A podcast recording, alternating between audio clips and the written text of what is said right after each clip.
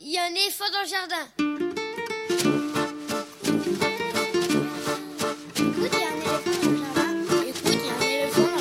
Bonjour, bonjour à toutes et à tous. Véronique Soulet au micro pour l'actualité culturelle des enfants petits et grands en Île-de-France. Une émission pour tous les adultes qui n'ont pas oublié qu'ils ont d'abord été des enfants. Chaque semaine, écoute, il y a un éléphant dans le jardin vous fait découvrir artistes, créateurs, initiatives, médiations qui offrent aux enfants de quoi nourrir leur imagination et leur curiosité. En tout cas, ce qui nous semble original, réussi, intéressant, avec des reportages, des chroniques, des interviews, des lectures, concoctées par les chroniqueurs et les chroniqueuses de cette émission et moi-même. Aujourd'hui, avec moi au fil de l'émission, Elsa Gounod pour sa chronique littéraire et Lionel Chenaille pour sa lecture. On commencera l'émission avec l'autrice illustratrice Clarisse Lockman, que vous avez déjà entendue dans cette émission, tant j'aime ses illustrations. Aujourd'hui, nouveau coup de projecteur sur son travail, à l'occasion de la parution cette semaine de Même les crocodiles n'ont pas sommeil aux éditions Cépage et de Fin d'été sorti en septembre dernier aux éditions L'étagère du bas. Deux albums écrits par Stéphanie Demas-Potier. J'en profite pour rediffuser une partie de son interview réalisée en novembre 2020, suivie d'un petit coup de fil toujours avec Clarisse Lockman la semaine dernière. Ce sera dans une dizaine de minutes.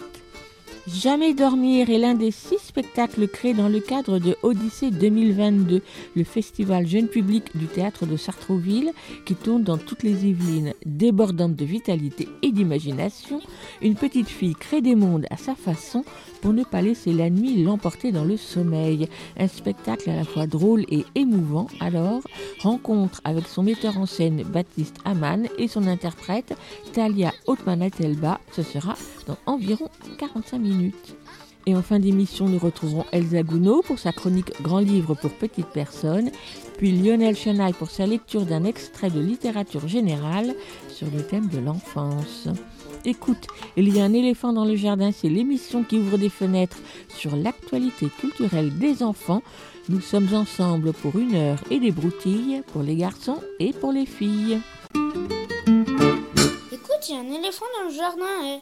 Il y a quelques jours, les éditions Rue du Monde ont publié le post suivant sur leur Facebook et parmi toutes les informations ou tous les commentaires qui circulent aujourd'hui, j'ai choisi de vous lire celui-ci. Romana et Andriy, nos deux amis illustrateurs ukrainiens, nous envoient de leurs nouvelles ce matin. À leur demande, nous les partageons avec les amis de Rue du Monde. Nous sommes relativement en sécurité, entre guillemets. Nous avons décidé de déménager de Lviv à la maison des parents d'Andriy, dans la région de Carpathie, dans le sud-ouest du pays. Sécurité signifie que pour l'instant, il n'y a ni char ni combat dans nos rues, mais nous entendons régulièrement des sirènes, de raids aériens, et nous devons nous rendre à l'abri anti-bombardement. Nous ressentons toute la gamme des sentiments peur, chagrin, horreur, colère, fierté, détermination, confusion qui se transforment en calme. Nous ressentons de la peur pour notre famille, du chagrin pour les Ukrainiens tués, nous ressentons de l'horreur en voyant nos villes brûlées, de la colère et de la haine envers les envahisseurs, de la détermination à les battre, de la fierté pour notre pays. Nos pensées confuses sur l'avenir s'apaisent lorsque nous voyons nos courageuses forces armées ukrainiennes. La seule chose que nous ne ressentons pas, c'est la solitude. Tous les Ukrainiens sont tellement unis, nous ne faisons qu'un. Chacun fait ce qu'il peut pour aider à sauver notre peuple, notre Ukraine, et nous ressentons le soutien de nos amis du monde entier.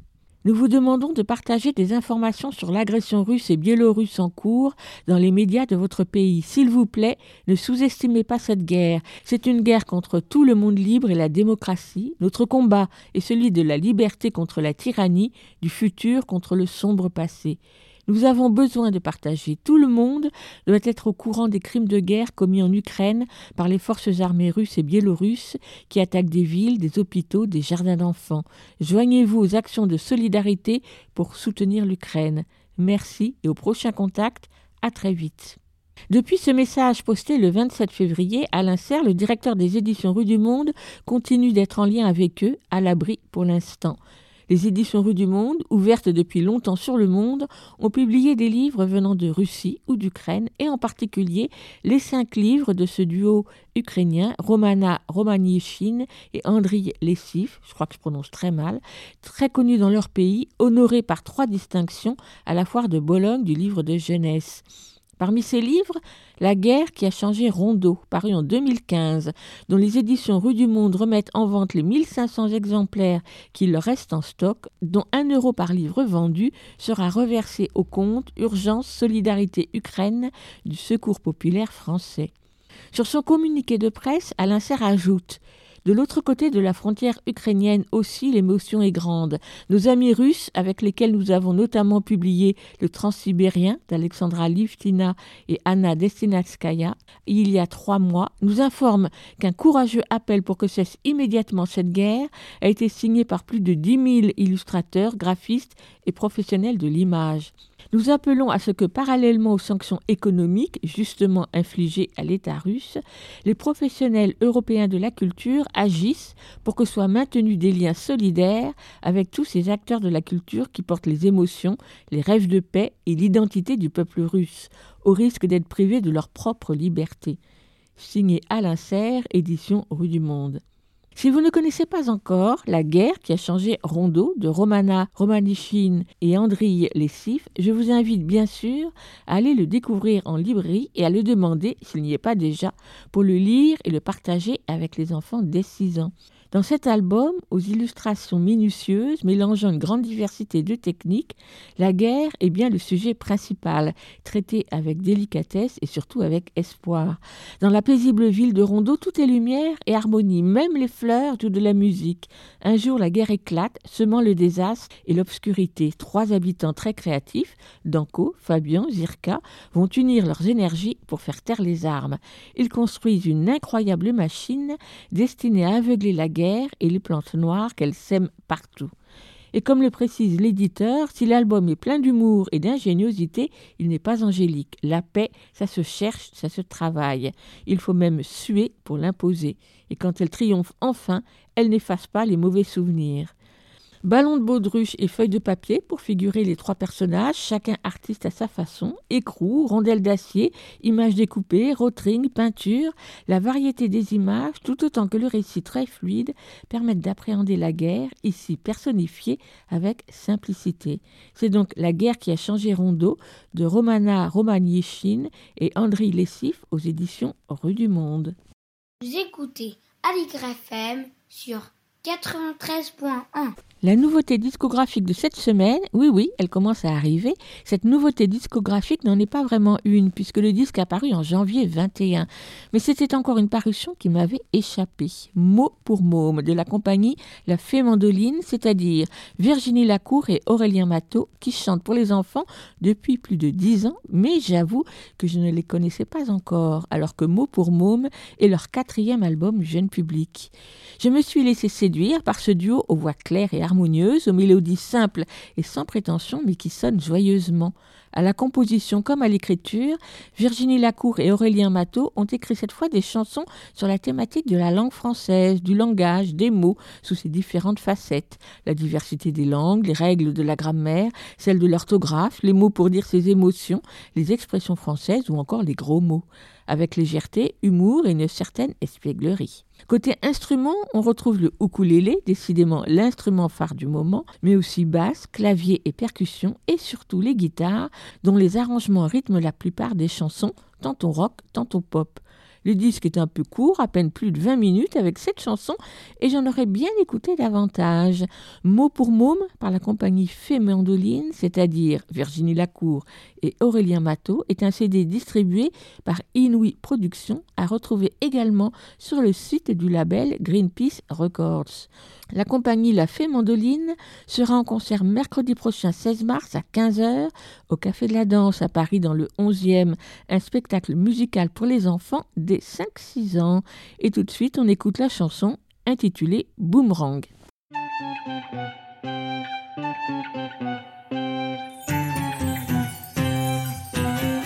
Quand je m'envole dans les airs, que je ne pose plus les pieds sur terre, parce que je suis bien avec toi je me sens joie. Si je me rends compte à la récré, ouais qu'on m'a piqué mon goûter, j'ai comme envie d'être grossière.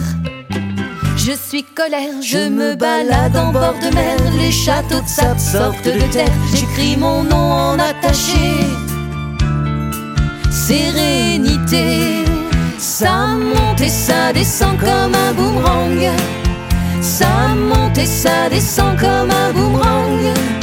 Les émotions en ascenseur, elles font bang bang dans mon petit cœur. Le cartable, les cahiers sont prêts, c'est bien le jour de la rentrée. Ça boume très fort dans mon cœur. Bah ouais, j'ai peur. Choubidoua, c'était mon chat. Il est parti un jour comme ça, sans même me laisser une adresse. Mon chacha, Je suis tristesse, le soir je passe devant la télé. Y a la guerre des gens énervés, mes parents me disent de filer. Je suis inquiet, ça monte et ça descend comme un boomerang. Ça monte et ça descend comme un boomerang. Les émotions en ascenseur, elles font bang bang dans mon petit cœur.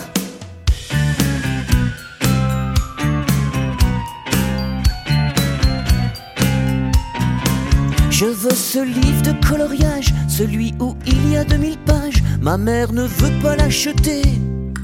Je suis frustré. On a répété toute l'année à la danse comme des acharnés. Le gala commence dans une heure. Je suis bonheur, je voulais me rendre sur la lune, mais pour ça j'avais pas la thune. J'ai compris que c'était peine perdue. Ouais, trop déçu. Ça monte et ça descend comme un boomerang. Ça monte et ça descend comme un boomerang. Les émotions en ascenseur, elles font bang bang dans mon petit cœur. Ça monte et ça descend comme un boomerang. Ça monte et ça descend comme un boomerang. Les émotions en ascenseur, elles font bang bang dans mon petit cœur. Elles font bang bang dans mon petit cœur.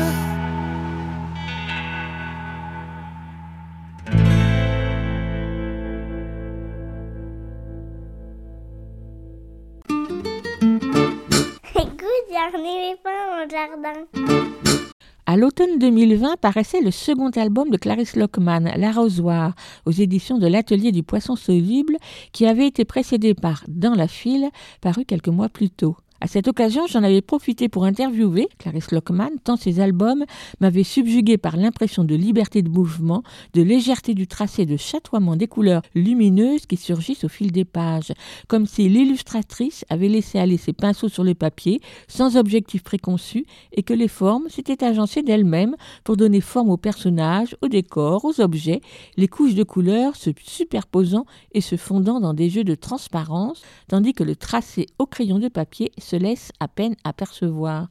Une simple impression, bien sûr, car on devine la maîtrise et le travail pour aboutir à de telles images. Dans ces deux albums suivants, l'un paru à la rentrée dernière, fin d'été, aux éditions L'étagère du bas, et l'autre tout juste paru cette semaine, Même les crocodiles n'ont pas sommeil, aux éditions Cépage, on retrouve ce flou et ces couleurs qui caractérisent ces illustrations, mais cette fois, Clarisse Lockman s'est saisie d'histoires écrites toutes les deux par la même autrice, Stéphanie de Maspotier, pour déployer ces images. Fin d'été, c'est le récit de ce moment si particulier de quand il faut quitter la maison des vacances pour prendre la route du retour. Pour la petite narratrice, pas question de montrer sa tristesse qui lui serre le cœur. Il lui faut faire bonne figure. Mais ses parents, qui eux aussi ont certainement envie de prolonger cet entre-deux, proposent de prendre un chemin de traverse et de passer la nuit à la belle étoile. Au plus près des sentiments de la petite fille, le texte de Stéphanie de Maspotier, à l'écriture très simple, est empreint d'une belle poésie teintée d'un peu de nostalgie, poésie qu'on retrouve dans les images de Clarisse Lockman, autant dans le tracé flou, qui est déjà celui du souvenir, que dans les couleurs de fin d'été qui commencent à peine à perdre de leur clarté et de leur vivacité. La petite fille, tout comme ses parents, sont très expressifs dans leur posture comme dans leurs gestes, sans oublier le gros doudou qui ne quitte pas les bras de la petite fille et les paysages aux variations de couleurs subtiles. Dans l'album même Les crocodiles n'ont pas sommeil, c'est aussi un retour en voiture, la fin d'un séjour, des enfants qui s'endorment bien emmitouflés sur la banquette arrière, mais cette fois le voyage prend un tour fantastique. D'abord à cause de l'orage et de la pluie, qui s'abattent dans la nuit noire, et bientôt à cause de l'irruption de drôles de crocodiles qui avancent vers la voiture, l'obligeant à s'arrêter. Mais qui sont donc ces crocodiles? Eh bien, je n'en dirai pas plus. Ici aussi, tout est raconté à hauteur d'enfant par le petit garçon qui perçoit à demi ensommeillé ce qui se passe, une voiture tombée en panne, un bébé affamé et peinant à s'endormir. Dominé par le bleu profond de la nuit et le jaune de la voiture ou des imperméables, les illustrations de Clarisse Lockman ont su préserver le mystère de cette nuit particulière. Décidément, j'aime vraiment beaucoup le travail d'illustration très émouvant de Clarisse Lockman qui s'affirme au fil de ses albums.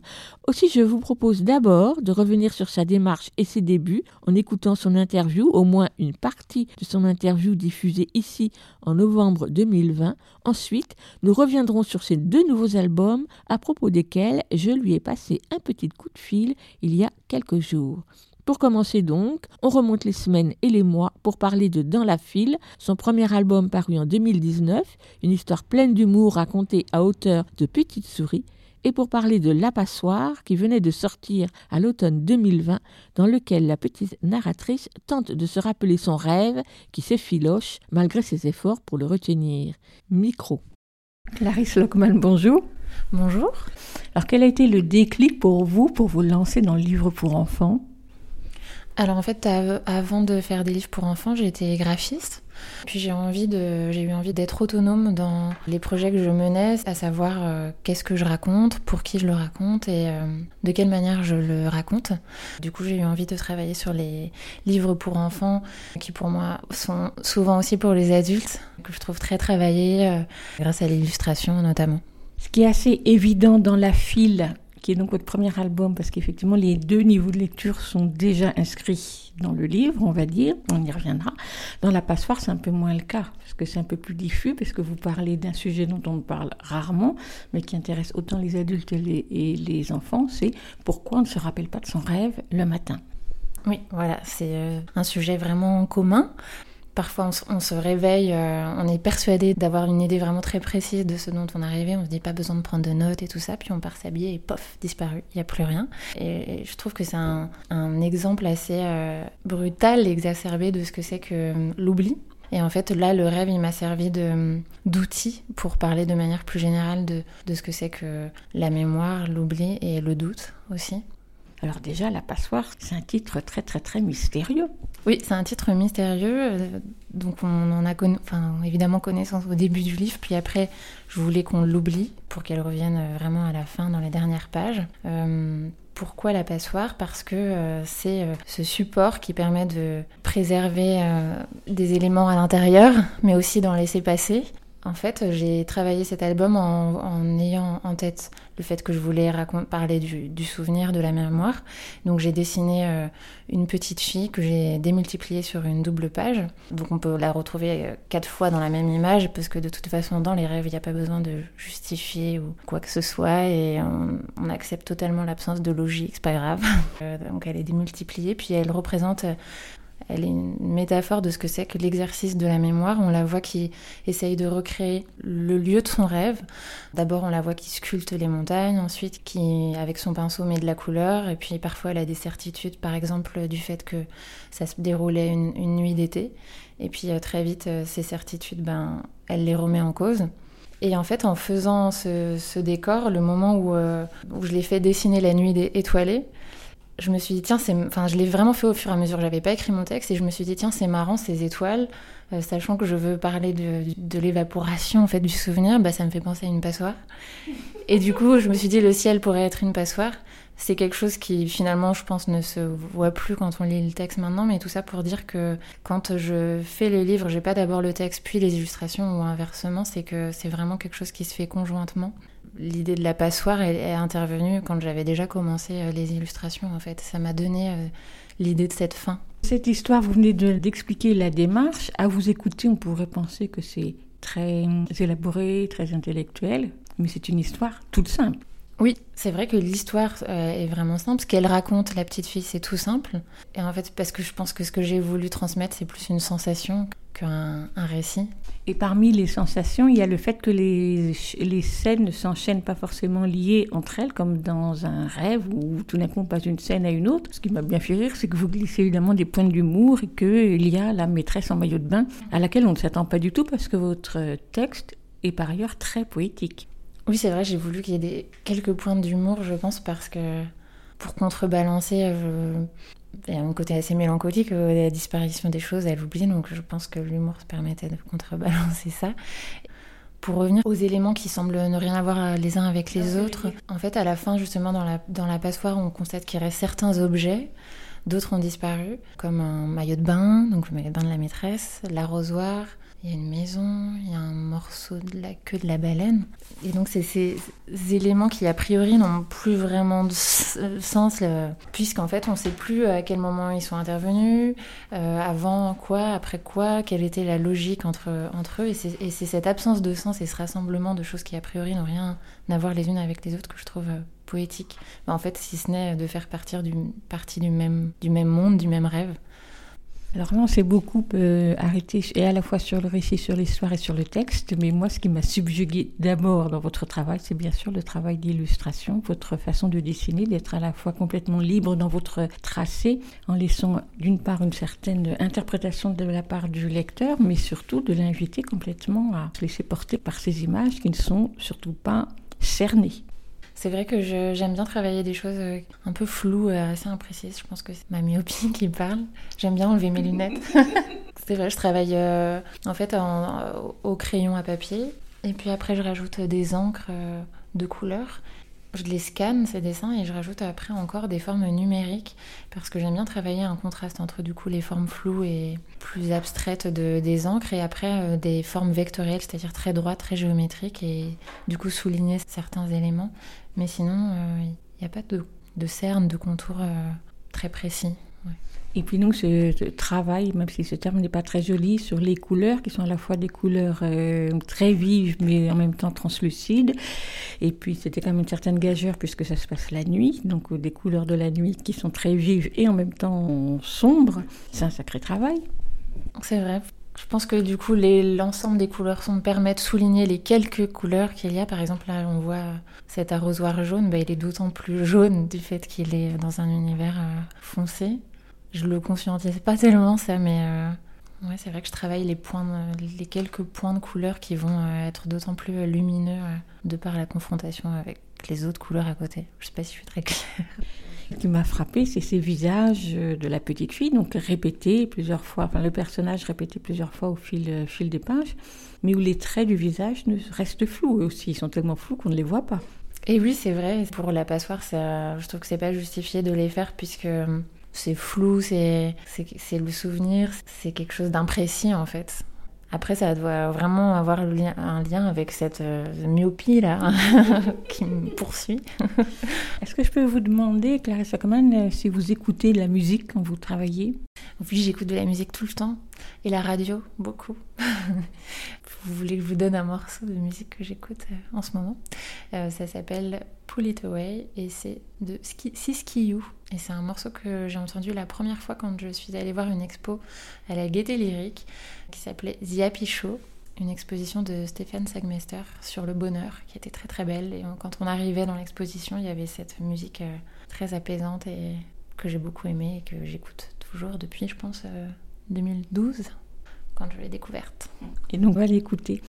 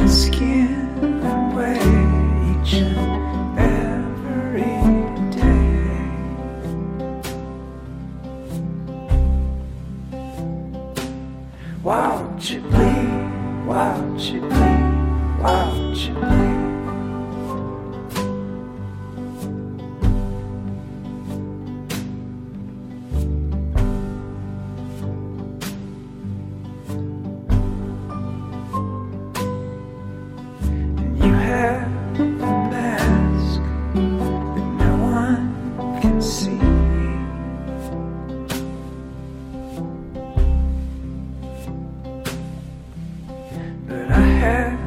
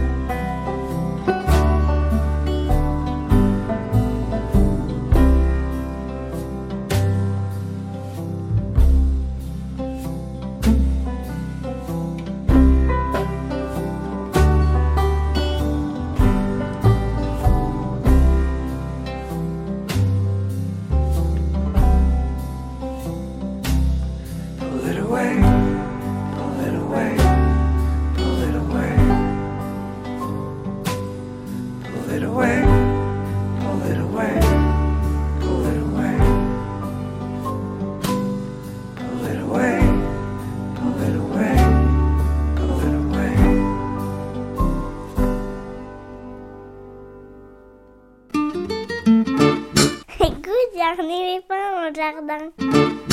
Pull It Away par Siskiyou, le choix musical proposé par l'autrice illustratrice Clarisse Lockman lors de notre entretien réalisé en novembre 2020 à l'occasion de la parution de ses deux premiers albums. Depuis, deux autres albums ont paru, on y reviendra tout à l'heure, mais pour le moment, suite de la rediffusion de cet entretien de 2020. Dans la file, là vous avez, comme disiez tout- vous disiez tout à l'heure, euh, travaillé sur le double niveau de lecture, parce que double niveau de lecture dans l'image et double niveau de lecture dans les mots que vous utilisez. Oui, exactement. Euh, donc c'est l'histoire d'une petite souris qui va au muséum d'histoire naturelle avec son papa. Et lorsqu'ils arrivent devant l'entrée du musée, ça bloque, ça n'avance pas. Et du coup, elle s'impatiente. Elle demande à son papa de rester dans la file, de garder la place. Et pendant temps, elle, elle va aller voir qu'est-ce qui bloque, mener son enquête. Et donc, elle va rencontrer plein de personnages dans la file d'attente qui ont tous des comportements des... différents, des réactions différentes face à, ce temps, qui s'étire, de... on ne sait pas quand est-ce que ça va s'arrêter. Et donc elle va rencontrer d'autres animaux qui sont par exemple un rusé, donc c'est un renard. Si on regarde l'illustration, bon bah c'est juste un renard. Et puis après il y a le texte qui va avec le fait qu'ils demandent aux, moutons devant si ça leur dit de jouer à saute mouton. Euh, Il y a aussi des pipelettes, donc ce sont des perroquets. Il y a hum, un timide, un caméléon qui essaye de se fondre dans le décor. Voilà, elle rencontre tous ces personnages. La petite souris c'est l'œil du lecteur. Et lorsqu'elle arrive au bout de la file, en fait, elle va rencontrer, euh, enfin, elle va découvrir qu'est-ce qui bloque l'entrée. Elle va se rendre compte qu'elle a oublié son papa, donc elle va faire demi-tour. Mais de toute façon, ça la gêne pas tant que ça de faire demi-tour, puisque en fait, euh, avec ce chemin de, file d'attente, elle se rend compte qu'elle en a eu pour son compte. Elle comptait aller au musée, mais cette file d'attente, c'était un véritable musée. Donc l'idée étant de montrer que c'est pas euh, tant l'objet attendu qui est important, mais c'est plutôt le, parcours pour y arriver. Pour vous, c'est important qu'il y ait une sorte de réflexion, ou philosophique, ou autre, dans vos livres? C'était important pour moi euh, au début. J'ai envie de travailler un sujet que je vais euh, fouiller, puis après euh, je vais trier pour aborder un sujet plus précis qui m'intéresse. Donc là, là, c'était le sujet de l'attente, mais aussi parce que je l'ai travaillé pour ma fin d'études, j'ai fait un, mémoire là-dessus. Donc c'est vraiment un sujet qui m'intéressait et euh, en tout cas c'est important pour moi. Je sais pas si c'est très, enfin si ce message n'est pas euh, perçu par le lecteur, c'est pas très grave. Enfin, L'idée c'est quand même un divertissement et je veux pas que ce soit moralisateur ou quoi que ce soit.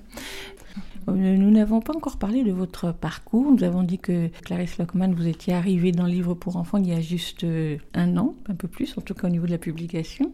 Mais vous avez un long passé derrière vous de graphiste. Quel est votre parcours? Quelle est votre formation?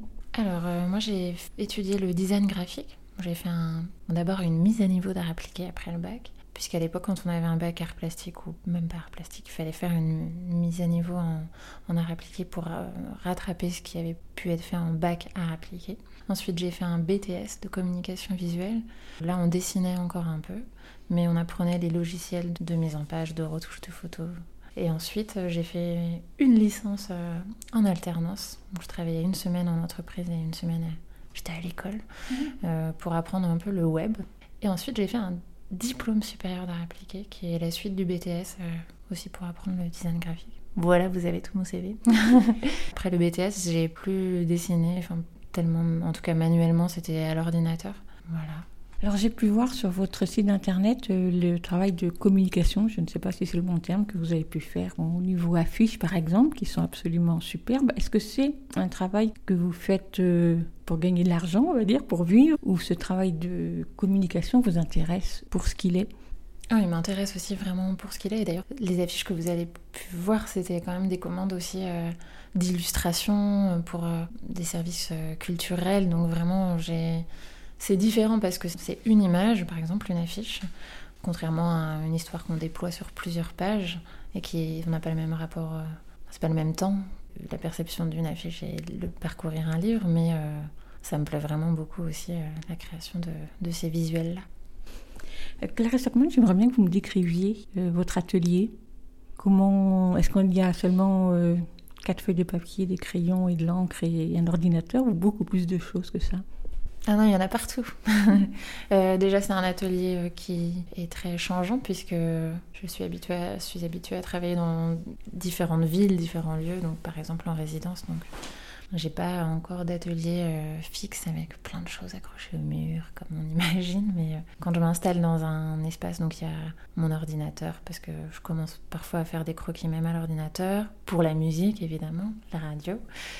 Il faut une grande table avec euh, beaucoup de feuilles qui servent de recherche euh, de couleurs. De, voilà, j'ai besoin de les juxtaposer, des taches de couleurs, les tester, voir comment elles, elles réagissent quand elles se superposent. Et euh, plein d'essais partout, par terre.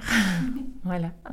Clarisse Lockman, je voudrais vous demander si vous vous souvenez de votre premier livre de votre enfance que vous avez lu quand vous étiez petite, un livre qui vous a marqué et qui peut-être vous a amené aujourd'hui à créer pour les enfants.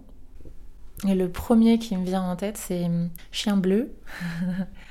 On retrouve les bleus de chien bleu dans, dans vos illustrations, vous avez bien raison de le souligner. Oui, voilà, et dans la passoire, il y a aussi cet arrosoir jaune. Donc ça, le jaune et le bleu, c'est vraiment deux couleurs de chien bleu. Et puis aussi la petite taupe qui voulait savoir qui lui avait fait sur la tête. Voilà, c'est les deux livres de mon enfance dont je me souviens particulièrement. Merci beaucoup, Clarisse Lockman. Merci à vous. C'était donc Clarisse Lockman, illustratrice, interviewée en 2020 à propos de ses deux premiers albums, Dans la file et La passoire, tous deux parus à l'atelier du poisson soluble. Et avant de poursuivre avec elle, mais cette fois à propos de ses deux albums récents, et même très récents, puisque même Les Crocodiles n'ont pas sommeil est sorti en librairie cette semaine, on écoute le groupe Minibus qui sera en concert pour les enfants à la maroquinerie rue Boyer dans le 20e à Paris ce dimanche 13 mars à 15h30. Le concert, comme le disque, s'appelle Bal à fond et la chanson La salade de nature.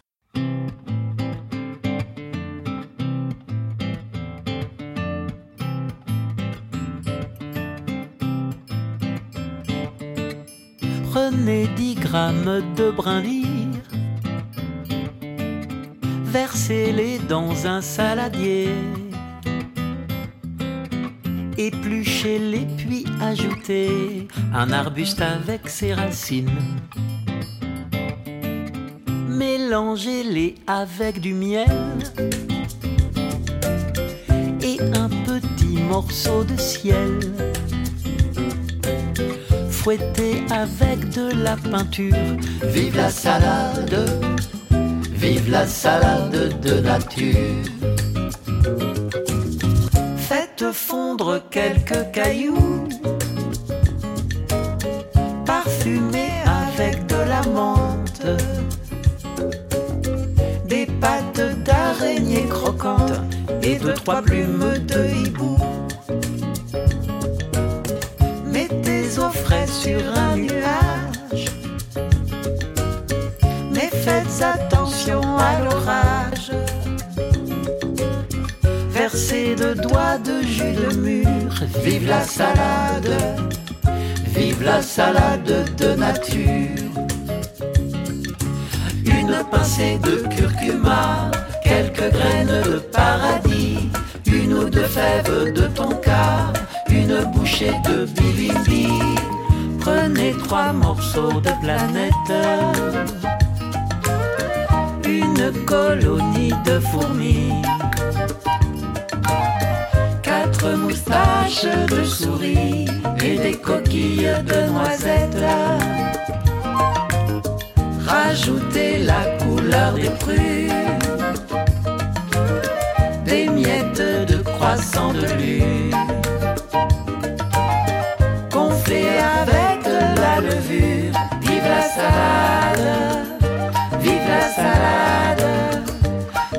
Salade de nature. Vive la salade, vive la salade. Vive la salade de nature. Vive la salade,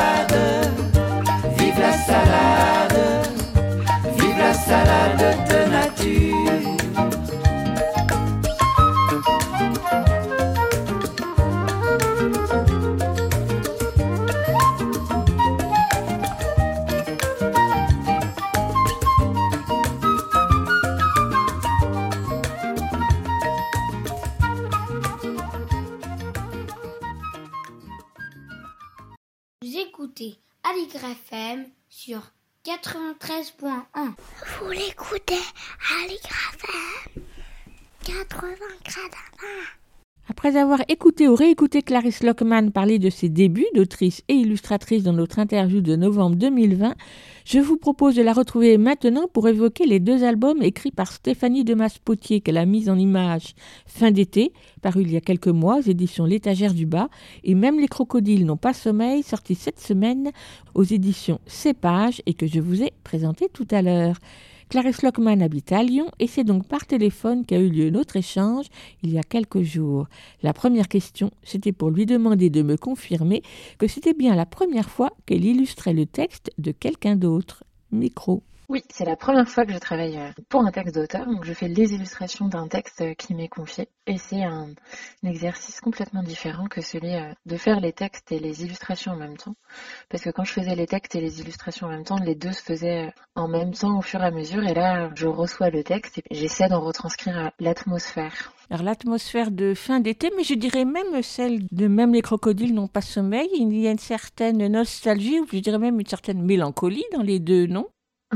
oui, c'est vrai. Mais euh, vraiment flagrante dans fin d'été, mais moins dans, dans les crocodiles. Dans fin d'été, euh, c'est vrai que c'est une ce moment d'entre-deux, euh, des vacances qui se sont terminées, puis il faut rentrer à la maison. Donc ce passage euh, qui est un peu difficile pour euh, la petite fille qui est le personnage principal de l'histoire. Et euh, les parents, ils décident de faire une pause sur le retour du chemin des vacances, de faire un détour. Et du coup, ça rend ce chemin de retour aussi, ça le sublime, ça le rend beau. C'est un livre assez réconfortant, je trouve, dans cette nostalgie. Et dans le second, dans Même les crocodiles n'ont pas sommeil, il y a une certaine aussi, disons, mélancolie parce que c'est la nuit, parce que là aussi c'est le retour, parce qu'on est aussi dans un entre-deux et que cette rencontre a quelque chose de magique. Oui, il y a aussi quelque chose de magique. Oui, c'est vrai que c'est assez mélancolique aussi. On imagine bien un dimanche soir. Fin de week-end, tout à fait. Oui, fin de week-end. Ces deux textes euh, se passent dans une voiture, donc là aussi on est dans un entre-deux. Il peut se passer plein de choses. Mais dans une voiture à, à plusieurs, donc c'est un côté euh, cocon réconfortant. Dans le, même les crocodiles n'ont pas sommeil, elle décrit Stéphanie qui sont emmitouflées dans des plaids. Le petit garçon, il a encore un, un doudou. Oui, et puis il se passe quelque chose de magique à ce moment-là. Vous aimez bien dessiner les doudous? Oui, c'est vrai. Dans même les crocodiles n'ont pas sommeil, je crois que c'est dit dans le texte. Il est écrit dans la voiture, il y avait maman et papa, Jojo mon petit frère, notre chien Scott et moi. Et en fait, j'ai transformé le chien Scott en doudou. Et puis dans Fin d'été, c'est pas mentionné, mais je trouvais que c'était important. Et puis en fait aussi pour expliquer, c'est que pour ces deux livres, j'ai travaillé euh, à partir de photos de mes proches, en faisant d'abord euh, des chemins de fer très schématiques, puis ensuite je les ai fait poser euh, dans un square, donc pas du tout l'environnement final, mais ça m'aidait pour la posture des personnages. Et la petite fille qui a posé pour moi a en vrai un énorme doudou panda qui est presque aussi gros qu'elle. Et en faisant les photos, j'ai trouvé que c'était intéressant de, de, garder cet élément. Alors comment ces deux textes de la même autrice vous sont arrivés donc Stéphanie m'a contacté pour euh, même les crocodiles n'ont pas sommeil après que j'ai fait dans la file. Elle m'a envoyé ce texte et m'a proposé qu'on travaille ensemble. On a fait plusieurs essais, plusieurs versions. Il se trouve qu'entre temps, elle m'a proposé avec l'étagère du bas d'illustrer fin d'été. Donc fin d'été apparu avant, mais est arrivé après les crocodiles. Et on aimerait en faire d'autres encore ensemble. Qu'est-ce qui vous a séduit dans l'écriture de Stéphanie euh, Delmas-Potier? Ce qui m'a beaucoup séduit, c'est euh, le fait qu'elle utilise euh, des mots simples, des, des, phrases assez simples, assez épurées et très poétiques à la fois, et qu'elle retranscrivait bien vraiment je parle pour fin d'été d'abord, ce cœur qui sert d'avoir à rentrer de vacances. Puis par exemple, elle dit j'étais triste mais je n'ai rien montré. Enfin, je trouve qu'on ressentait bien ce qui était décrit. Je trouve que c'est très humain. Et puis pour les crocodiles, j'ai trouvé cette histoire euh, complètement magique, voilà, et belle. Est-ce qu'il y a eu des allers-retours avec Stéphanie? C'est-à-dire, est-ce qu'elle a repris son texte en fonction des illustrations et idem pour vous? Non, euh, elle n'a pas repris son texte. En fait, on a gardé vraiment son texte de fin d'été. Euh, mes illustrations ne lui ont pas fait changer, modifier son texte. Je crois que par contre, on avait fait une première version où il n'y avait pas encore les couronnes de fleurs et on a rajouté l'étape des couronnes de fleurs dans fin d'été. Quand on a vu euh, toutes les trois, donc avec l'éditrice, euh, le chemin de fer des illustrations, on a trouvé que ce serait chouette qu'une étape de plus dans ce détour qui fait la famille, enfin une activité de plus. Puis ça fait un élément visuel en plus, je pense, à dessiner pour la, petite fille qui fait ses, couronnes de fleurs. Et puis pour les crocodiles, euh, il y a eu plusieurs versions retravail, mais je crois pas que ce soit lié aux illustrations. Alors dans cet album, comme dans Fin d'été, on retrouve vos couleurs de prédilection qui sont le bleu et le jaune. Alors effectivement, pour même les crocodiles n'ont pas sommeil, ces couleurs-là, elles étaient forcément adaptées. Couleurs de la nuit et trouées de lumière dans la nuit. Oui, c'est ça. Les lumières dans la nuit. Comme l'émission d'Edouard Baird, que j'adore. Et puis donc le vert des crocodiles. Mais donc votre palette est toujours aussi lumineuse. Oui, c'est ça, le vert des crocodiles, puis le vert du... qui va être le vert des paysages. j'ai essayé de réduire euh, les couleurs, ouais, un petit peu. Puis fin d'été sont des couleurs, des couleurs de fin d'été, donc beaucoup plus claires, avec un soleil qui commence déjà à décliner. C'est ça, puis j'ai tout de suite pensé à, l'herbe euh, qui serait séchée par euh, le soleil à la fin de l'été. Donc le sol est un peu vert, mais jaune, enfin vert citron ou jaune. Alors, fin d'été a été offert aux enfants d'école maternelle euh, de la ville de Nanterre, qui chaque année offre un album au moment de Noël, si je ne me trompe pas. Cet album euh, vient d'être sélectionné pour le prix Sorcière 2022, euh, qui est remis par l'Association des libraires spécialisés jeunesse et par l'Association des bibliothécaires de France. C'est un beau cadeau, tout ça. Oui, oui, c'est trop bien. et puis c'était génial parce qu'après que le livre ait été offert aux maternelles de Nanterre, j'ai fait une semaine d'atelier euh, là-bas, puis tous les enfants avaient lu le livre et on a pu euh, faire des ateliers d'art plastique en lien avec fin d'été. Donc ils ont fait des couronnes de fleurs, comme la petite fille fait des couronnes de fleurs dans le livre, et puis des parterres de fleurs. Donc c'était une commande de la ville de Nanterre? Comment ça s'est passé? On vous a téléphoné un jour en disant euh, on voudrait un livre pour les enfants?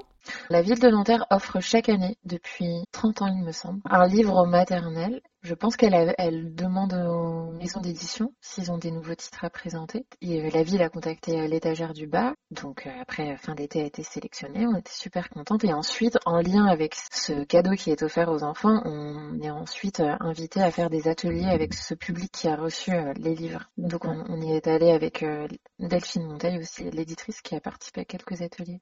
Je veux bien qu'on remonte un peu en amont parce que tout à l'heure vous parliez de chemin de fer quand vous avez travaillé. C'est-à-dire, est-ce que pour euh, ces livres-là, donc vous partiez d'un texte, ce chemin de fer à élaborer ressemblait de près ou de loin à ce que vous faites vous quand vous faites le texte et les illustrations?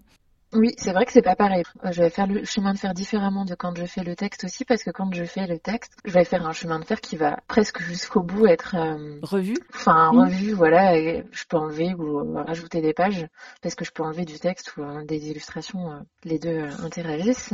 Tandis que là, j'ai découpé le texte et puis euh, je savais quand même plus ou moins, enfin plutôt précisément même le nombre de pages qu'il y allait y avoir, pardon. Après, euh, j'ai fait des dessins schématiques, les photos, puis en fait, oui, je pense que sur le chemin de fer, il y a quelque chose de plus efficace, il se fait plus rapidement quand j'ai euh, le texte, comme ça, je le découpe et je, je m'y fie. Moi, toute seule, je vais davantage euh, le remettre en question, je pense, le retravailler, changer les illustrations. Est-ce que Stéphanie euh, Delmas-Potier a glissé son grain de sel sur le chemin de fer ou sur les illustrations? De temps en temps, mais sinon, ce qui est super, c'est qu'elle laisse quand même assez euh, libre le le- l'illustrateur. J'ai su ça même pour d'autres témoignages, que, que c'est super de travailler avec elle. Bah, elle a pu me dire quelques remarques, je lui, je lui montre au fur et à mesure. Par exemple, il y a une page à la fin de fin d'été où elle trouvait, je crois qu'il y avait la maman qui avait un sourire ou un nez bizarre. et donc, du coup, je l'avais revu, parce que moi, je vois pas, quand j'ai la, la tête dedans, je vois pas forcément tout. Mais euh, oui, oui, elle participe aussi quand même. Euh, Clarisse Lockman, est-ce que vous allez continuer là, bientôt, très bientôt, à illustrer des textes d'auteurs ou d'autrices ou est-ce que vous reprenez la plume pour écrire vous aussi? Prochainement, je vais euh, reprendre la plume. Enfin, j'ai des quelques euh, idées euh, que j'ai envie de travailler, donc voilà, de textes et d'illustrations, mais je suis aussi ouverte à des propositions de textes d'auteurs ou d'autrices. Bon, on peut en savoir un petit peu plus sur l'histoire que vous allez écrire et illustrer vous-même? J'aimerais bien euh, écrire et illustrer euh, une histoire sur le parler euh. C'est quoi le parler chle C'est le parler euh, n'importe quoi. On sait pas, on peut, on peut y mettre tout le sens qu'on veut. J'adore dire, je voudrais écrire là-dessus. Est-ce qu'il y a un livre célèbre que vous aimeriez illustrer? Il y a une chanson célèbre, enfin pas célèbre, mais il y a une chanson que j'adorerais illustrer. Euh, c'est une chanson euh, d'Arnaud qui s'appelle Je veux vivre. Et je trouve que ce serait un super beau livre. Eh bien, faut vous lancer alors. Ben. Clarisse Lockman, j'ai vu sur euh, les réseaux sociaux, entre autres, que vous meniez de très nombreux ateliers, que vous venez de terminer une résidence de médiation. Je ne connaissais pas ce terme. Euh, J'aimerais bien que vous en parliez parce que j'ai l'impression que vous êtes toujours euh, en train de travailler avec des enfants. Oui, alors là, c'est vrai que je viens de finir une résidence de médiation à la communauté de communes entre Bièvre et Rhône. J'étais accueillie par la médiathèque de Saint-Maurice-l'Exil, qui est à 45 minutes en train de Lyon. Et puis, dans les médiathèques de la communauté de communes, j'ai été dans les médiathèques les mercredis et les samedis, puis dans les classes en semaine. Donc, j'ai vu trois fois une demi-journée, huit classes.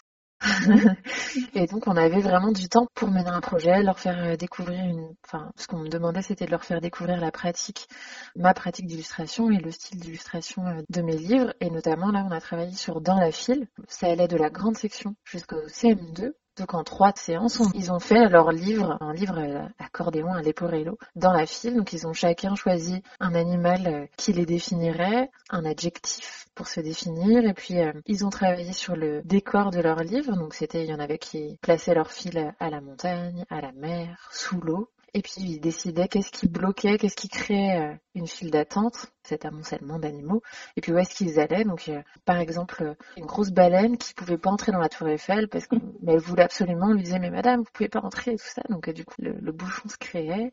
Il y avait un petit euh, écureuil qui n'arrivait pas à se décider à choisir le parfum de sa glace au bord de la mer. Et il doutait, il doutait entre euh, café, vanille, euh, voilà. Ça c'était une autre invention de classe. Du coup tous les animaux derrière attendaient et s'impatientaient. Euh, Ils ont tous eu des idées super. Donc ça c'est par rapport à l'histoire. Et puis sur le le- l'art plastique, eh ben moi ce que je leur propose c'est de faire exprès de déborder comme dans les dessins. Alors au début euh, c'est un peu hein, on a le droit de déborder? Parce que ça déconstruit un petit peu euh, ce qu'ils font d'habitude et euh, de pas forcément tout remplir, de laisser du blanc, de jouer en superposant les couleurs, voilà.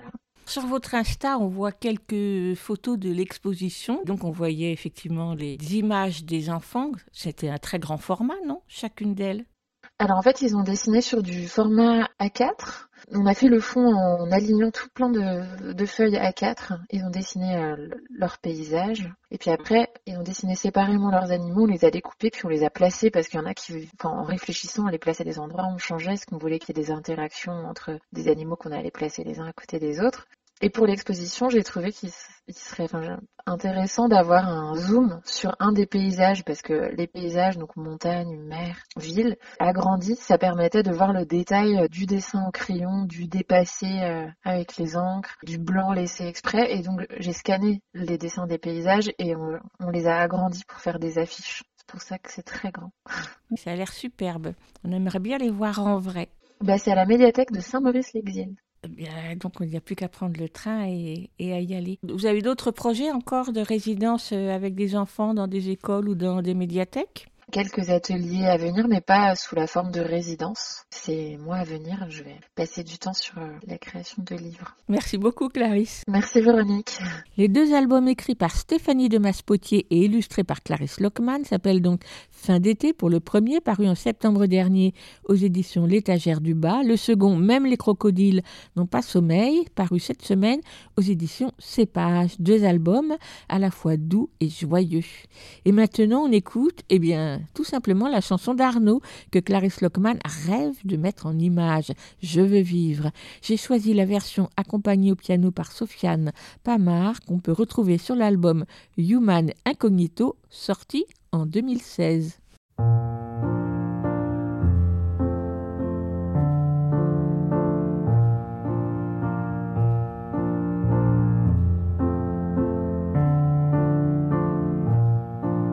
Je veux vivre dans un monde sans jalousie, sans amant, et où les pessimistes sont contents. Je veux vivre dans un monde sans papier, et où mon foie arrête pleurer. Je veux vivre dans un monde sans pilule, où les riches et les pauvres n'existent plus. Je veux vivre dans un monde où le chien embrasse les chats et où ils dansent, ils dansent une rumba.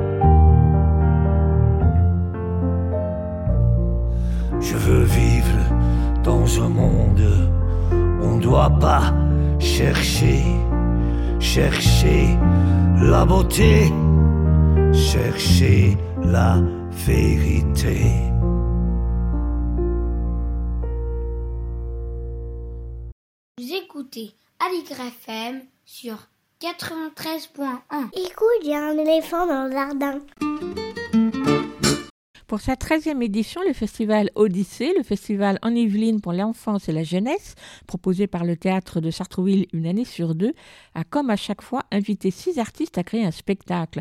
Danse, théâtre, musique, c'est selon, amené à tourner sur tout le département, dans les lieux équipés comme les théâtres ou non équipés comme les écoles, les collèges, les bibliothèques, les centres sociaux. Pas moins de 43 villes et 70 lieux sont concernés.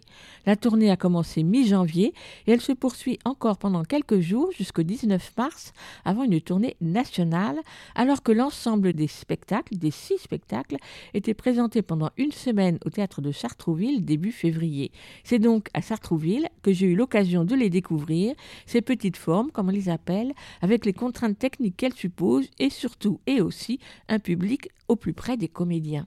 Parmi ces spectacles, j'ai été particulièrement enthousiasmée par Jamais dormir, écrit et mis en scène par Baptiste Amann, interprété par Talia Othman-Telba, et à entendre et à écouter les jeunes spectateurs, ils l'étaient tout autant que moi.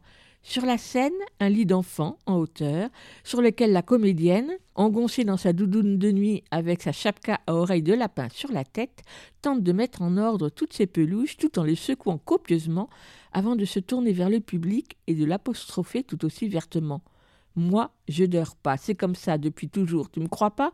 Tu crois que c'est impossible? T'as déjà essayé de pas dormir? Car pour elle, pas question de dormir, pas le temps, il y a trop à faire, trop à inventer pendant la nuit pour ne pas se laisser surprendre par le sommeil.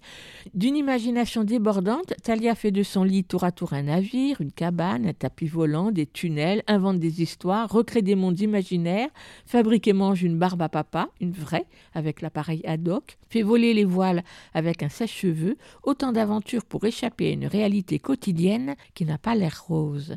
Sans jamais descendre de son lit, ou presque, Talia n'arrête pas une seconde, parle beaucoup, pose des tas de questions au public qu'elle tutoie, voire les engueule. T'es débile ou quoi? En tout cas, ne mâche pas ses mots et les embarque dans ces histoires aussi poétiques qu'imaginaires, car comme elle le précise, tout ce qui se fabrique la nuit dans la tête est bien réel. Avec son visage très expressif qui ne ménage ni les mimiques ni les grimaces, Talia pose d'emblée le cadre. J'ai 8 ans, je sais que ça se voit pas, c'est parce que là, j'ai pas mon apparence normale, j'ai mon apparence de la nuit. Et c'est bien là l'une des forces du spectacle, jamais dormir, à la fois drôle et émouvant, que de savoir embarquer les enfants dans la magie du faux vrai du théâtre en se posant à leur hauteur de façon directe et imagée. On pourra voir Jamais dormir ce samedi 12 mars à 17h à Galuy, dans les Yvelines, donc à la salle des Marronniers, et mercredi prochain 16 mars à 10h30 à la médiathèque des Mureaux, dans les Yvelines également. Aussi, je vous invite tout de suite à écouter Baptiste Amann, auteur et metteur en scène, ainsi que la comédienne Talia Othman-Telba, que j'ai rencontrée à la fin de l'une des toutes premières représentations au théâtre de Sartrouville, début février. Micro. Donc bonjour euh, Talia et bonjour euh, Baptiste. La séance de Jamais dormir vient de se terminer au théâtre de Sartrouville devant une classe. Ils avaient quel âge les enfants qui étaient là? Je crois que ça allait de 8 à 10, 10, 11 ans. Ça devait aller du CE2 au CM2, je pense. Les enfants non seulement étaient très réactifs pendant le spectacle, intervenaient beaucoup, mais surtout à la fin, n'épuisaient pas le- les questions qu'ils avaient envie de vous poser. Alors est-ce que c'est toujours comme ça? Euh, oui, c'est assez intéressant euh, les échanges qu'on peut avoir avec eux à l'issue du spectacle. On sent en tout cas qu'ils suivent euh, beaucoup et que ça les intéresse parce que c'est très fourni. Ça va des questions très techniques de mais est-ce que c'est un vrai décor? Est-ce que voilà à des questions plus profondes et ça nous donne en tout cas la preuve qu'il y a quelque chose où ils sont vraiment avec nous pendant la durée du spectacle. En tout cas pour les, les dix représentations qu'on a fait euh, jusqu'ici, oui, il y a un bel échange après euh, avec les enfants. Est-ce qu'aujourd'hui il y avait une énergie particulière? Euh, non, il y avait une belle énergie, c'était euh, bien vivant, 11h du matin, donc c'était plutôt bien. La seule particularité, c'est que je pense qu'il y en a qui avaient déjà vu le spectacle et donc ils étaient très fiers de connaître euh, la suite de l'histoire. Voilà, mais non, non, ils étaient là et, et c'est bien parce qu'on a envie qu'ils soient là. Baptiste Amann, c'est votre première création pour les enfants, mais ce n'est pas votre première création pour le spectacle. Je vous ai entendu dire tout à l'heure que vous créez des spectacles qui peuvent durer 3 ou 4 heures. Là, la limite et la contrainte, c'était 45 minutes. Euh, Est-ce qu'il y a d'autres contraintes comme ça qui se sont posées à vous? Alors c'est vrai que là, je partais donc première fois sur, euh, sur une écriture jeune public et euh, donc sans repère quelque part. Et c'est vrai que les repères que j'ai, c'est de dérouler des spectacles dans du temps long. On vient de monter une trilogie qui s'appelle Des territoires qui se déployait sur 7 heures de spectacle. Donc là, on était vraiment sur un autre rapport. Alors oui, c'est venu avec d'autres contraintes aussi, c'est-à-dire de pouvoir fabriquer un spectacle qui puisse tourner dans des lieux qui sont non équipés, où on ne peut pas faire le noir, donc sans engager de travail réellement sur euh, la lumière, sur le son, sans déployer trop de techniques. Et en fait, euh, finalement, ces contraintes-là, euh, une fois qu'on les a acceptées, elles deviennent vraiment un moteur aussi pour l'imaginaire. Et du coup, ça m'a engagé à faire un parti pris d'être sur un spectacle qui soit vraiment sur la langue et le rapport d'une actrice à la langue, à l'écriture qui finalement est, la, base de mon travail. J'ai pu du coup me reconnecter à ça aussi, quand des fois on, se disperse aussi sur d'autres choses. Là, tout à coup, on était sur ça, et vous posiez la question de leur réaction et de leur euh, tenue sur le spectacle. Je me suis dit, moi, j'avais des craintes au départ de pas déployer vraiment, comment dire, un spectacle visuel ou musical, qui sont des formes où on va pouvoir aussi entraîner quelque part euh, l'attention des enfants. Là, c'est que sur la langue, quasiment. Donc je suis ravi moi de découvrir qu'en fait euh, les enfants qu'on dit très exposés aux écrans, qu'on s'interroge un peu sur cette génération qui vit aussi le Covid, ben, en fait quelque part elle est, elle est très réceptive aussi aux histoires qu'on leur raconte. Mais une histoire qui les concerne directement, parce que c'est ce qui se passe la nuit. Est-ce que, est que l'on dort la nuit? Alors, Talia, est-ce que vous, vous dormez la nuit en vrai? Oui, en vrai, je, je suis quelqu'un qui dort beaucoup la nuit. Et justement, c'est très drôle pour moi de... Mais je dors mal. Mais du coup, euh, j'aime, bien, euh, j'aime bien rentrer dans, cette histoire-là, parce que en fait, c'est quelque chose qu'on garde même en tant qu'adulte. Euh, cette appréhension de la nuit, c'est vraiment un autre monde. Et je pense que moi, je, m'y retrouve aussi complètement là-dedans. Puis nous, on travaille beaucoup la nuit aussi. Donc c'est un monde intéressant. Alors Baptiste Aman, c'était quoi le point de départ? C'était ça effectivement? Et qu'est-ce qui se passe la nuit oui, c'était de réhabiliter ce qui se passe dans le sommeil, notamment les rêves et tout, comme c'est quand même euh, proportionnellement un tiers de notre existence, hein, euh, le sommeil, et c'est souvent vécu comme un temps euh, de repos, de récupération, mais et on, comment dire, la société laisse assez peu de place à ce qui peut exister la nuit, notamment ce que fabrique notre cerveau comme imaginaire, et je trouve que c'est de s'intéresser à ça, d'en faire un sujet, c'est réhabiliter aussi ce qui se passe à ce moment-là, son impact dans le réel, quoi, et que ça peut être aussi totalement constitutif de qui on est, ce qui se joue dans nos rêves et, et la nuit.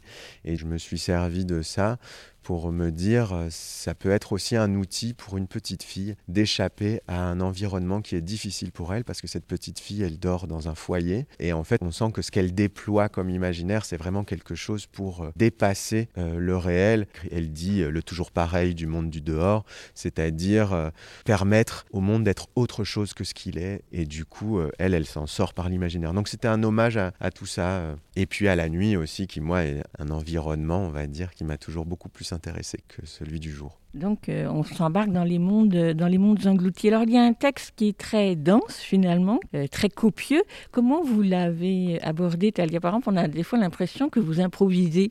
Alors c'est très très, il y a des tout petits moments où il y a de l'improvisation, mais en fait ça concerne je crois deux moments euh, précis dans le spectacle. Mais sinon en fait c'est très très écrit. Comment je l'ai abordé? Ben en fait j'avais déjà travaillé avec les textes de Baptiste et j'ai la chance d'avoir ce texte en sachant que Baptiste l'a écrit pour moi et qui me connaît un petit peu peu donc par exemple dans la rythmique du texte, dans euh, cette langue, etc., il y a quelque chose où en fait c'était très facile pour moi parce que Baptiste l'avait écrit en pensant à ma manière, je pense, de parler, de m'exprimer. Donc quand on est comédienne, c'est quand même un super cadeau ça, d'avoir un texte où on sent qu'on rentre dedans, puis il n'y a pas de difficulté, en tout cas à cet endroit-là, du rythme, même d'expression, de, de parole, etc.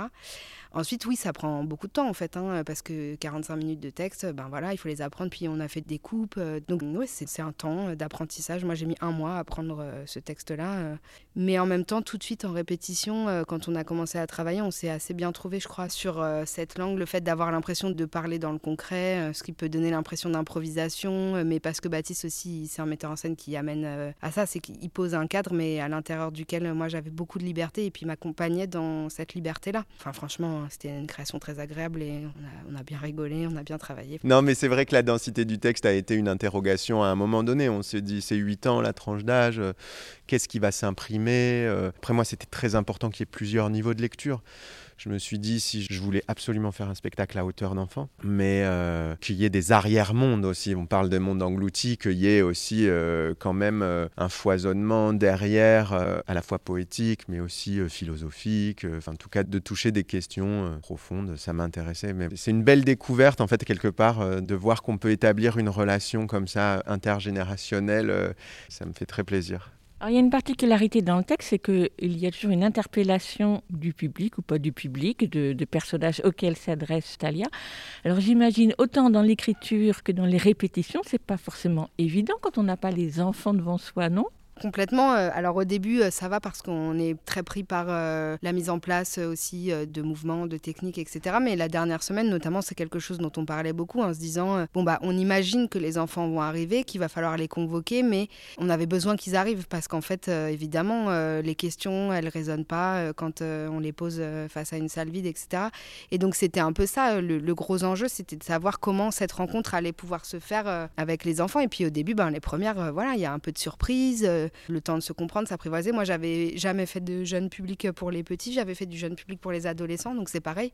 Moi, j'ai pas d'enfants, j'en côtoie, euh, voilà, mais je connaissais pas en- parfaitement cette tranche d'âge et tout ça, ce qui n'est pas encore le cas. Mais enfin, en même temps, il y a quelque part où je sais que c'est des enfants et en même temps, je m'adresse à eux euh, très normalement, en fait. euh. Mais oui, c'était une composante particulière de ce spectacle-là, de savoir que ça allait beaucoup bouger ou prendre sa place encore plus qu'ailleurs dans, dans cette première rencontre avec les enfants, quoi. Et pour vous, c'était évident, Baptiste Amann, en écrivant ce texte, qu'il y avait ce rapport au public qui, à la fois, est très présent, mais en tout cas, ne- n'entache pas le contenu du spectacle. Il continue le spectacle, quelles que soient les réactions des enfants. Oui, pour moi, quand il y a une prise de parole euh, solitaire sur un plateau, c'est hyper important que l'adresse soit très concrètement euh, au public, en fait. Euh, si, jamais il y avait eu du dialogue, ou si là, on, on rentre dans un autre rapport à la théâtralité, mais effectivement, si c'est en prise directe, alors autant jouer le jeu totalement et essayer de créer ce lien de porosité entre le public et la salle.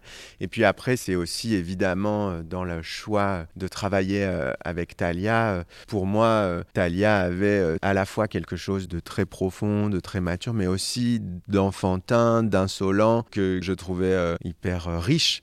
Et du coup, cette adresse directe, il y avait la confiance aussi dans l'actrice à qui je proposais ce rapport-là. Il y a tout un travail qui se fait à partir du moment où le public arrive dans ces formes-là. Quand on est en répétition, une fois débarrassé effectivement de tous les côtés pragmatiques d'invention, une fois qu'on a rigolé une première fois aux, blagues qu'il y a dans le spectacle, voilà, il y a quelque chose qui s'épuise un peu dans le vis-à-vis euh, du monde de, de metteur en scène actrice. Et euh, il faut absolument l'intervention du public. Le, le- le spectacle se fait avec eux. Ils, sont- ils sont vraiment partie prenante du spectacle et ils vont donner la couleur à la représentation. Et, et Talia a cette capacité aussi de pouvoir leur laisser libre cours dans les réactions sans jamais quitter le fil de son récit et les tenir dans une forme de cadre exigeant. Ça, c'est vraiment un grand talent qu'elle a aussi. Oui, effectivement, c'est bien le mot, être toujours sur le fil, c'est dire quand même, euh, vous les agressez, le public vous râle, vous n'êtes pas une gamine facile, facile. hein. Non seulement vous n'aimez pas dormir, mais euh, vous aimeriez bien que les autres vous fichent la paix. Bah, dans le texte que Baptiste a écrit, la première page, c'est entre guillemets euh, un hommage aux petites filles qui débordent. Bah, moi, ça me plaît beaucoup. hein. Effectivement, cette petite fille déborde. euh, mais moi, c'est ça qui m'a plu dans le texte énormément euh, dès la lecture. On n'est pas dans un rapport où on va prendre les enfants à un endroit justement très infantilisant. On les amène et puis on les tient par la main, mais on les prend à hauteur d'humain.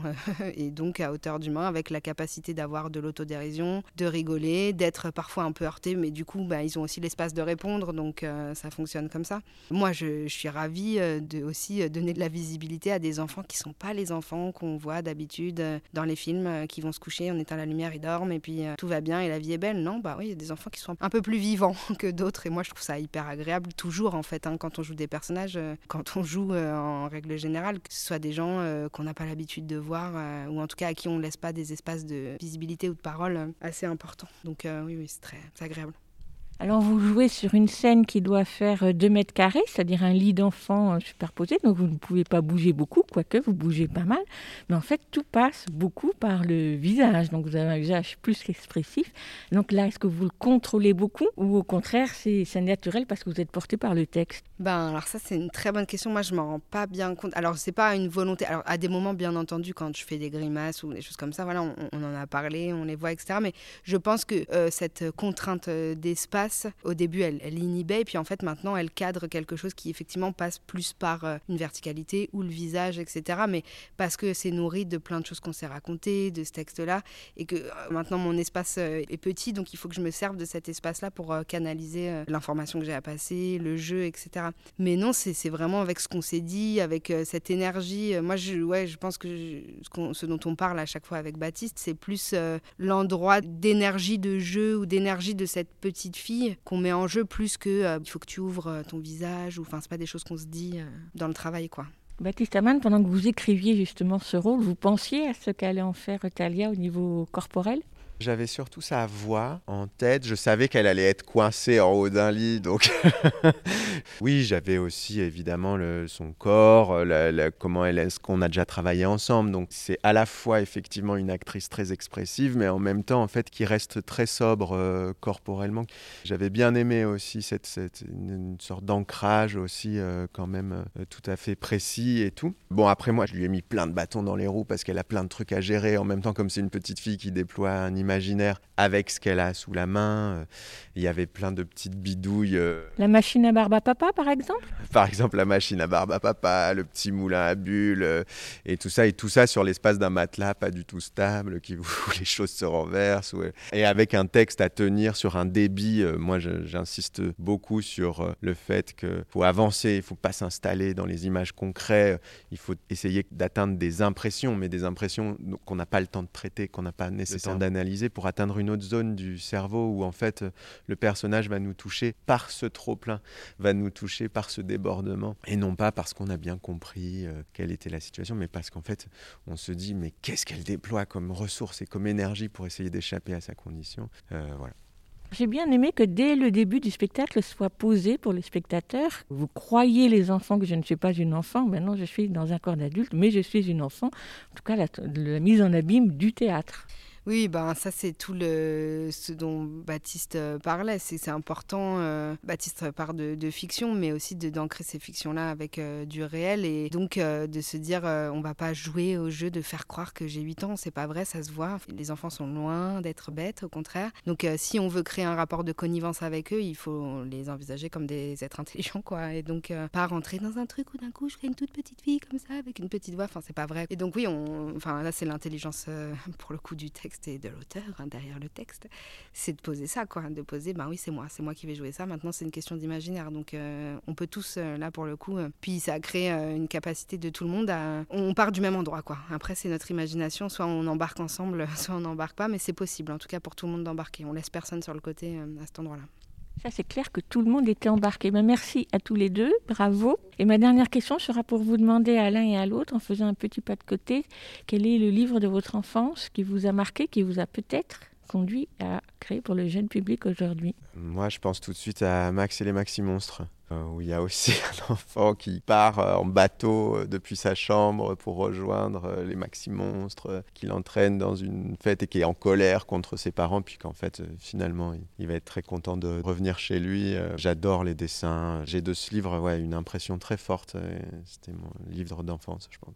Est-ce qu'il était derrière la création, en arrière-plan?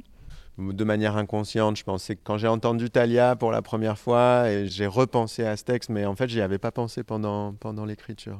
Et Talia Moi, c'est, euh, j'oublie toujours le mais le haricot magique, euh, vous savez, le, grand... Jacques et le haricot magique Jacques et le haricot magique. Ça, c'est vraiment, j'adorais euh, cette idée d'arbre qui monte, qui monte, qui monte et qui arrive vers l'imaginaire.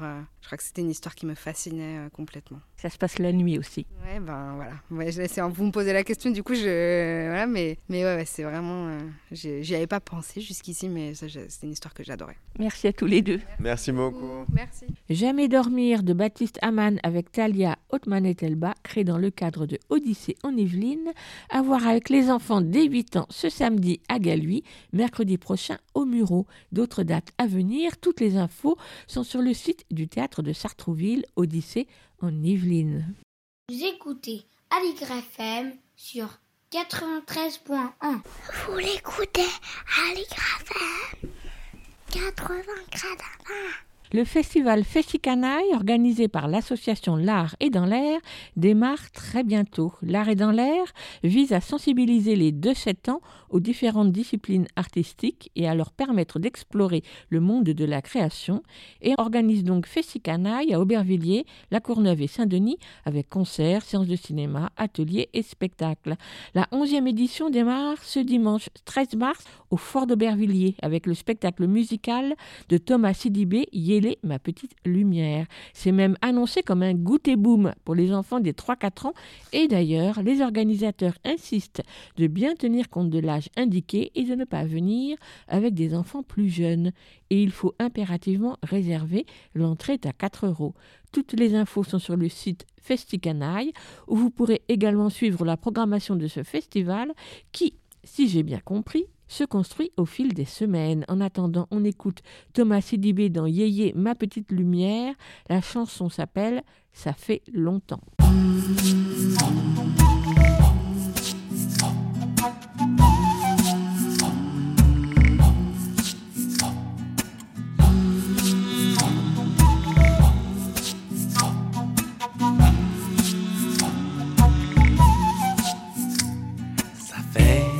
Longtemps que moi je n'ai pas câliné mes parents, pas bisouté mon papa, pas guilité ma maman. Ça fait longtemps. Quand je suis triste, je me rappelle des jours de fête, quand on faisait la course avec mes cousins comètes. Quand j'ai le spleen, je me rappelle de ces goûters. Quand on chantait avec la voie lactée. Ça fait longtemps. Ça fait longtemps que moi je n'ai pas câliné mes parents, pas bisouté mon papa, pas guilité ma maman. Ça fait longtemps. Je me rappelle quand toute la famille partait, tous les étés campés sur Cassiopée. Parfois j'assistais avec mon père et ma mère à l'expansion de l'univers. Ça fait longtemps.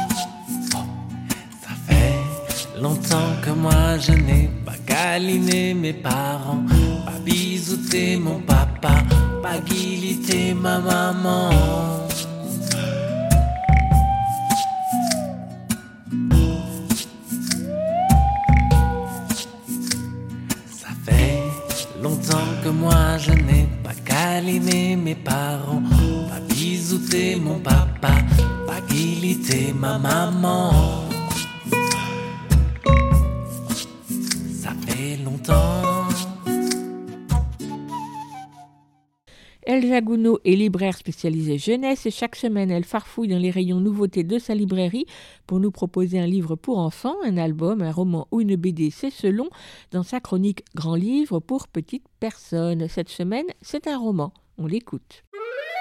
Grand livre pour petites personnes par Elsa Gounod, libraire à Paris. Bonjour, aujourd'hui je vais vous parler du roman Macalou de Karine Tuile, illustré par Lucille Piketty et paru il y a quelques mois aux éditions du Muséum national d'histoire naturelle. Les contes du Muséum forment une nouvelle collection à destination de la jeunesse, lancée à la rentrée dernière avec deux autres titres. Il s'agit d'y associer des auteurs renommés, accompagnés d'illustrateurs au style marqué, pour créer un ensemble de contes ou nouvelles. Voilà des premiers romans illustrés se passant dans un lieu du muséum et y intégrant dans la narration la rencontre entre des humains et d'autres êtres vivants. Chaque récit est accompagné d'un dossier documentaire élaboré par un spécialiste, ici Michel Saint-Jalme, éthologue et directeur de la ménagerie, pour en apprendre plus sur l'espèce mise en avant. Karine Tuile est une autrice de littérature générale, reconnue pour ses nombreux romans aux éditions Grasset et Gallimard, dont L'invention de nos vies ou Les choses humaines, prix Goncourt des lycéens en 2019. Lucille Piketty a illustré plusieurs textes, albums et documentaires jeunesse chez différents éditeurs. Elle a conçu le livre animé Animaux cachés aux éditions du Seuil Jeunesse, documentaire laissant découvrir par un astucieux mécanisme des espèces animales menacées dans leurs habitats naturels. Dans Macalou, l'on suit Tali, petite fille et narratrice de l'histoire, qui a un choc en visitant la ménagerie du Muséum national d'histoire naturelle avec ses parents.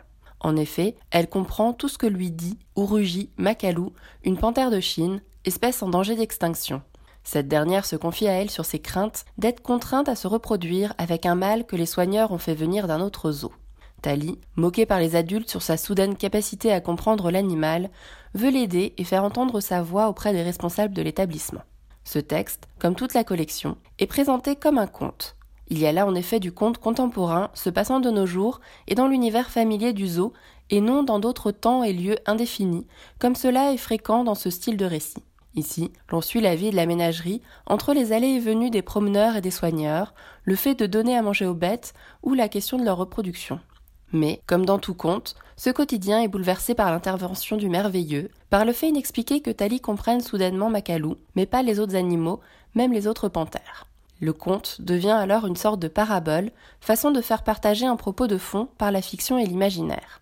S'il s'agit de sensibiliser les enfants lecteurs par le biais de la fiction à la préservation de la nature et de la biodiversité, il s'agit aussi et surtout de les amener à se questionner, à aller plus loin que les a priori sur certains sujets. L'on se retrouve alors entre la volonté de préserver les espèces et la prise de conscience de la relation peut-être forcée entre deux panthères pour y parvenir. Ici, l'union arrangée, mais visiblement non forcée entre les deux animaux est nécessaire pour sauvegarder l'espèce hautement menacée. Elle est donc fortement incitée par l'équipe du zoo. Faut-il refuser cela par principe ou décider de préserver coûte que coûte l'espèce? Un entre-deux est-il possible? Nous voilà tiraillés entre principes anthropomorphiques que l'on projette sur la panthère par le biais de cette communication soudainement possible et engagement écologique à la préservation de la biodiversité.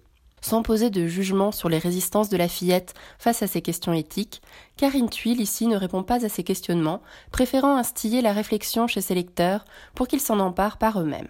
Si la panthère est ici présentée de façon anthropomorphique dans ses craintes et souhaits exposés à la fillette, cela est renforcé par tout le propos de l'autrice autour de l'histoire de cet animal. Ainsi, l'on apprend qu'elle est arrivée toute petite à la ménagerie et a été élevée par la soigneuse plutôt que par sa mère. Macalou est ici présenté comme en confusion dans son être entre la panthère et l'être humain dans ses émotions, sentiments et attachements. La volonté des soignants de la faire retrouver sa nature animale semble évoquée non tant pour expliquer leur attitude que pour développer la complexité de la situation à Tali et au lecteur. Il s'agit ici de défendre cette panthère en particulier et son espèce, cela pouvant revêtir plusieurs exceptions. Les bons traitements aux eaux, mais aussi la tentative de préservation, voire de réintroduction naturelle de l'espèce. Le rôle de la ménagerie n'est alors pas uniquement celui de démonstration d'espèces rares et exotiques au public, mais aussi et surtout leurs soins et leur préservation dans le monde. Les illustrations de Lucille Piketty portent à merveille cette histoire. Elles sont saisissantes dès la couverture, où la panthère se détache dans son pantone orange fluo sur fond d'autres herbes au ton violet. Une grande place est donnée tout au long du livre, avec des pages ou doubles pages d'illustrations intenses imprimées en trois tons directs. Les cadrages de l'illustratrice sont de plus très intéressants. La panthère et les paysages y sont parfois montrés sans le cadre plus large du zoo, dans des scènes où l'on se croirait dans une sorte de jungle magnifique. J'espère vous avoir donné envie de découvrir ce roman illustré que je conseille à partir de 8 ans, Macalou de Karine Tuile, illustré par Lucille Piketty aux éditions du Muséum national d'histoire naturelle. Moi, j'espère que cette collection très intéressante des contes du muséum va continuer à s'étoffer. Merci Elsa pour cette histoire d'amitié originale avec Macalou de Karine Tuile et Lucille Piketty, un roman à découvrir de visu dans toute bonne librairie. Il y a un éléphant dans le jardin. eh. Bonjour Lionel. Bonjour. Qu'est-ce que tu as choisi comme roman dont tu vas nous lire un extrait? Alors, j'ai choisi un roman qui s'appelle Je vous écris dans le noir de Jean-Luc Seigle. Euh, Je vous écris dans le noir, c'est l'histoire de Pauline Dubuisson. Pauline Dubuisson est une femme qui a été euh, jugée et condamnée en 1953 pour avoir euh, tué son amant. Elle a donc fait de la prison et quand elle est sortie de prison, le film de Clouseau, La vérité, avec Brigitte Bardot, est sorti. Elle a été rattrapée par son passé. Les journalistes l'ont poursuivie. Elle a été obligée de s'exiler au Maroc où elle a rencontré un homme qu'elle a failli épouser, etc. Il l'a quittée étant au courant de son vrai nom et de sa vraie histoire. Et en fait, elle a fini par se suicider en 1963. Donc, euh, c'est une histoire assez connue. Il y a eu plusieurs écrits, plusieurs films euh, sur son histoire. Et donc, là, c'est un livre de Jean-Luc Seigle où il parle à la première personne. Donc, il parle pour Pauline Dubuisson et ça s'appelle Je vous écris dans le noir. Et là, donc, c'est un extrait où elle raconte son enfance. Et donc, elle a 13 ans et ses deux frères sont morts à la guerre. On t'écoute. Je me retrouvais seul, exclu de leur histoire. Je gardais, comme ma mère me l'avait montré, ma douleur pour moi. Je l'enfonçais dans mes silences d'enfant bien élevés, et au lieu de m'écraser, elle se métamorphosa en une sorte de colère intérieure et donc parfaitement invisible. Ma sauvagerie d'enfant qui jouait encore quelques semaines plus tôt dans le jardin, les cheveux en bataille, les mains dans la terre, ou qui accompagnait son père à la chasse, s'est muée en sauvagerie du plaisir. J'étais livré à moi-même. Je ne savais pas comment lutter contre ces défaites qui avaient déchiré en peu de temps le tissu même de notre famille pour redonner de la vitalité à ma vie qui s'engourdissait dans les deuils répétés. J'ai quitté l'enfance définitivement à ce moment-là, sans mesurer que c'était aussi ma façon de mourir à mon tour, de quitter l'histoire de cette famille que mes frères avaient emportée dans leur tombe. Ma vie d'enfant était morte. J'avais mes règles, je devenais une femme, et je quittais mes jolies robes de petite fille, mes soquettes et mes sandales. Ma poitrine prit du volume en quelques semaines, et je découvris que mes jambes étaient faites pour porter des bas et des talons, un peu de ricille, du rouge à lèvres, du vernis à ongles, une goutte d'arpège que mon père avait offert à ma mère pour un Noël, et la métamorphose était accomplie. Je pouvais me jeter à 13 ans et demi dans les bras de tous les garçons qui me regardaient avec ce que je croyais être du désir. J'ai pourtant aimé ces regards d'envie qui se consumaient sur moi.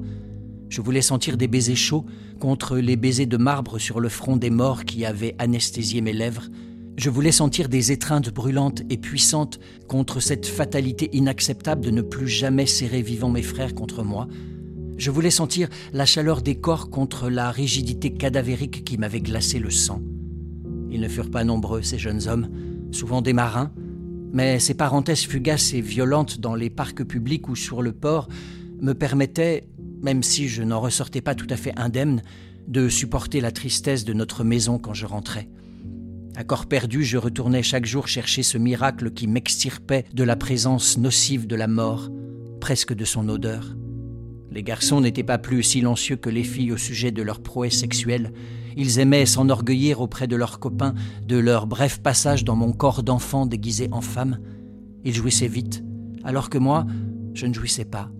Je n'avais pas encore 14 ans et cette absence de jouissance, cette misère de la sexualité m'obligeait presque chaque jour à m'y confronter à nouveau, poussé par la recherche du plaisir et de l'aventure. Chaque fois que je m'offrais à un marin sur des ballots dans les docks, ou à un soldat dans un coin de rue sombre, ou à un passant dans un parc public, J'étais envahi par une tristesse qui m'engloutissait. Je ne savais pas encore que la jouissance s'appelait aussi la petite mort. Et de manière animale, pour rassurer mes partenaires, j'appris à simuler des orgasmes sans savoir ce qu'était un orgasme. Le premier amant que j'ai eu, dans un parc public à la nuit tombée, s'était étonné de mon absence de réaction. J'avais éprouvé une douleur au début, puis plus rien. J'avais bien ressenti sa déception. Comme j'apprenais vite, je ne tardais pas à comprendre ce qu'il me restait à faire. Il fallait gémir, reproduire les mêmes râles que les hommes, mais en plus aigus et plus prolongés.